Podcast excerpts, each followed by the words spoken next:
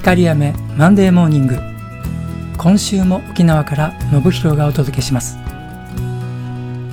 不本意という言葉があります。ストレスの多い社会ですからあなたも結構な頻度で口にしているかもしれません。不本意という言葉には自分の望みや意向とかけ離れていることが象徴されていますが自分の望みもそして意向も自身の主観が基本となるもの。つまり自分の価値観の作った感覚。ですがそれがまるで社会一般に通用することのように感じて憤慨するケースも少なくありません。何よりもったいないのは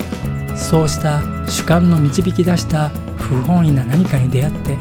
否定的な気分を味わっている時は実は自分を否定していることと同じなんです。それが気に入らない。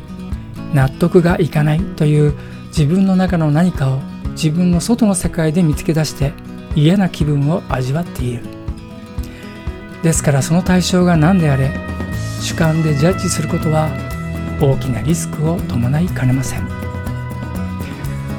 この番組は自分を大好きになる13週間の奇跡自信の学び屋をご提供する調和セラピー光雨がお送りしました。ではまた来週。